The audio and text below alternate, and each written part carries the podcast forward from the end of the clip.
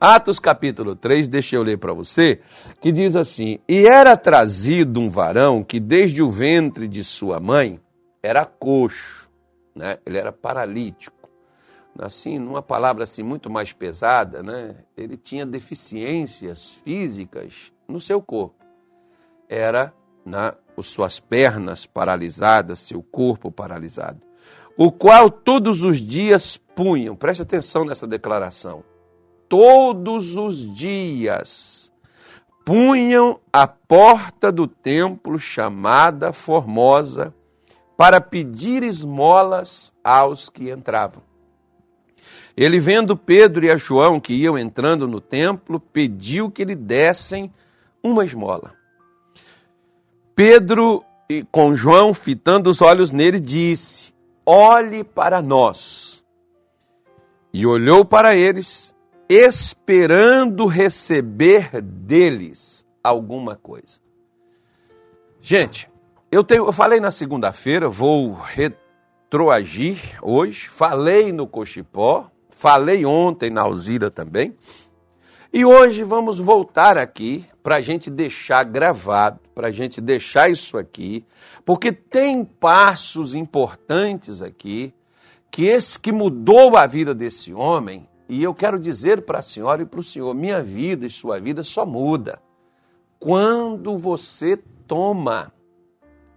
Se aqui, aqui por exemplo, nós, nós temos um exemplo de alguém que mudou de vida. Se a gente seguir esse exemplo, nossa vida também muda. A nossa vida também é transformada com toda a clareza e certeza como essa também foi. Então vamos, vamos, vamos analisar algumas coisas aqui interessantes na vida deste paralítico, na vida deste homem que mudou a sua vida, que virou uma chave, e esse homem é totalmente transformado em um único dia, numa única hora, de um momento para o outro. Como Deus não demora, a demora de Deus é a minha demora para atender ao que ele me diz. Como nós podemos ver. Se você analisar, todos nós vamos identificar com clareza qual era o problema desse homem. Todos nós vamos dizer, ele era coxo, ele era paralítico. Ele não tinha movimento em seu corpo. Como a gente pode identificar, ah, é um, é um, é um viciado, é um, né, alguns até usam um título aí pejorativo, um noiado, né, que outros, ah, é um bandido, é um ladrão, né, é um doente, enfim. O problema que a pessoa tem é a forma como a gente identifica ela. Agora, o problema desse homem é que ele era, ele era paralítico? Não. O problema dele não era a paralisia do seu corpo. O que faltava nele não era seu corpo se mover. Como o que falta na minha vida não é saúde, não é prosperidade, né? não é paz. O que falta na minha vida e na sua não são essas coisas que exteriormente nós enxergamos. O que falta na minha vida e na sua é aquilo que nós não temos. O que é que nós não temos, pastor? Ah, eu não tenho paz, eu não tenho, eu acabei de te dizer, eu não tenho saúde, eu não tenho prosperidade. Não é isso que falta em nós. O que falta em nós é aquilo que nos dá essas coisas que nós não temos. Porque esse paralítico, ele ia para a porta do templo todos os dias. É interessante que ele não falhava nenhum dia. Ele tinha um objetivo, ele tinha um propósito. Qual era o propósito dele? Pedir esmolas. As esmolas mudavam a sua vida? Não, acredito que nem todos os dias que ele pedia, ele também ganhava. Mas todos os dias ele estava lá, ele não falhava ele não desistia de pedir, ainda que no dia anterior ele não ganhasse uma moeda, mas Todos os dias aquele homem era posto na porta do templo para pedir esmola. O, o objetivo dele era alcançar doações. Aí eu te faço uma pergunta, como eu fiz na segunda-feira. Qual é o seu objetivo de assistir essa live? Qual é o seu objetivo, seu alvo de ir à igreja? Qual é? Qual é o seu objetivo? Qual é o seu alvo? Né? Por que você está aqui assistindo essa live? Ah, eu não tenho nada para fazer, então tudo bem. Da mesma forma que você está na live, é da mesma forma que Deus também está olhando para você. Se você está desinteressado, se você está aí por estar, Deus também está aí da mesma forma que você se encontra. Agora, se você está aí interessado, e se você está aqui para receber, se você está aqui para buscar, se você está aqui porque você quer mudar, da mesma forma Deus também está aqui para mudar, para tocar, para fazer, para falar, da forma que você estiver. Porque quem faz Deus parar, e quem faz Deus mover, quem faz Deus agir, somos nós. Você pode deixar Deus parado onde ele estiver. É só você parar. Por exemplo, Deus não disse para Moisés: toca nas águas do mar e elas se abrirão. Quando Moisés tocou nas águas, as águas não se abriram, Deus não fez um vento norte e esse vento abriu aquelas águas? Pois é. Da mesma forma, como Deus também diz, aquele que crê porão as mãos sobre os enfermos, quando nós fazemos isso crendo. Por que, que Deus cura os enfermos? Porque ele reage à sua ação. Por que, que Deus nunca curou esse paralítico? Porque esse paralítico não ia para lá para ser curado. Ele ia para poder receber esmolas. Esse era o propósito, esse era o objetivo dele. Aí eu pergunto novamente: qual é o seu objetivo de assistir essa live? Qual é o seu objetivo numa oração que você faz? Não, vamos fazer, quem sabe Deus não abençoa. É, é assim que você pensa? É assim que você acha? É assim que você imagina? Então você está perdendo o seu tempo. Né? Você está perdendo, você vai perder todo o seu tempo. Por isso, nós vemos que uma outra coisa né, ele tinha.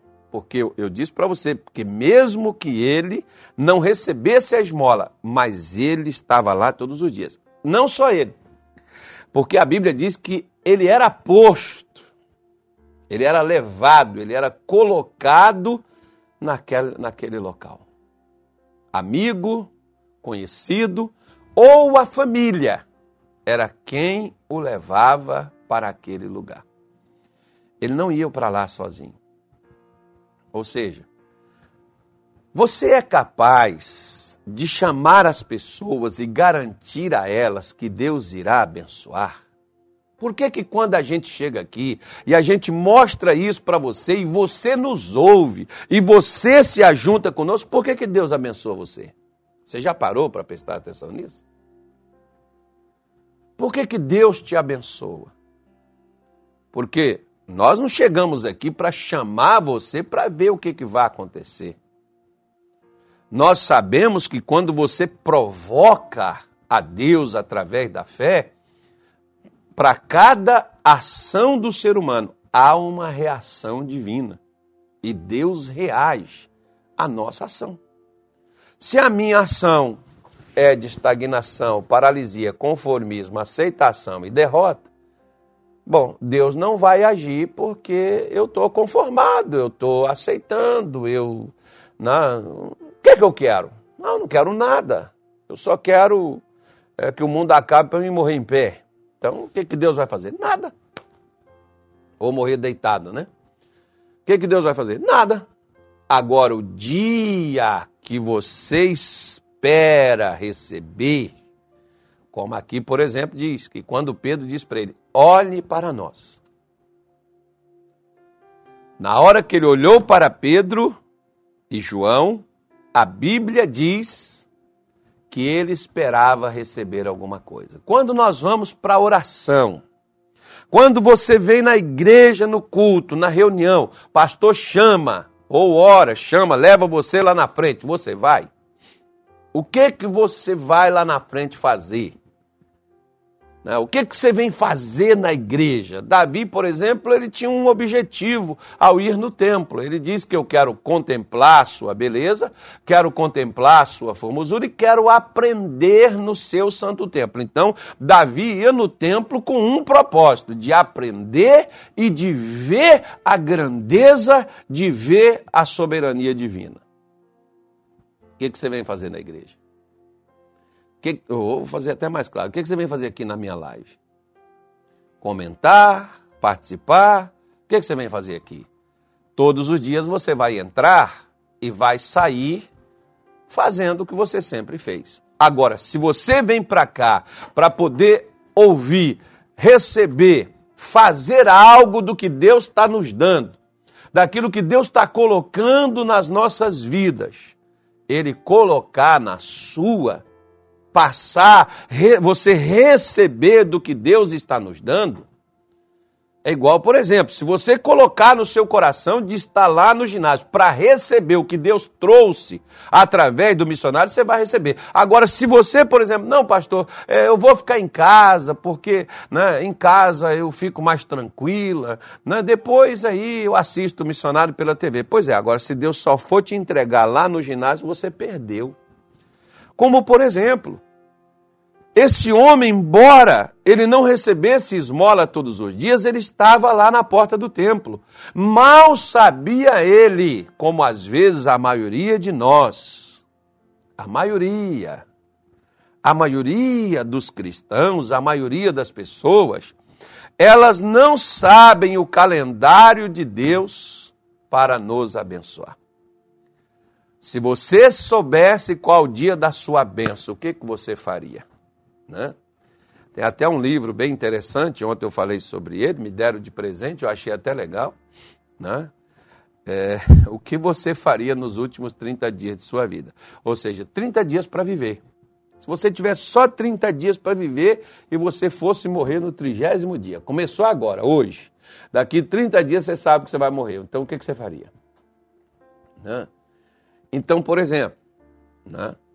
você sabe que Deus quer te abençoar hoje. Por que, que você vai esperar amanhã? Por que, que você vai deixar para amanhã se hoje é o dia que Deus pode te abençoar?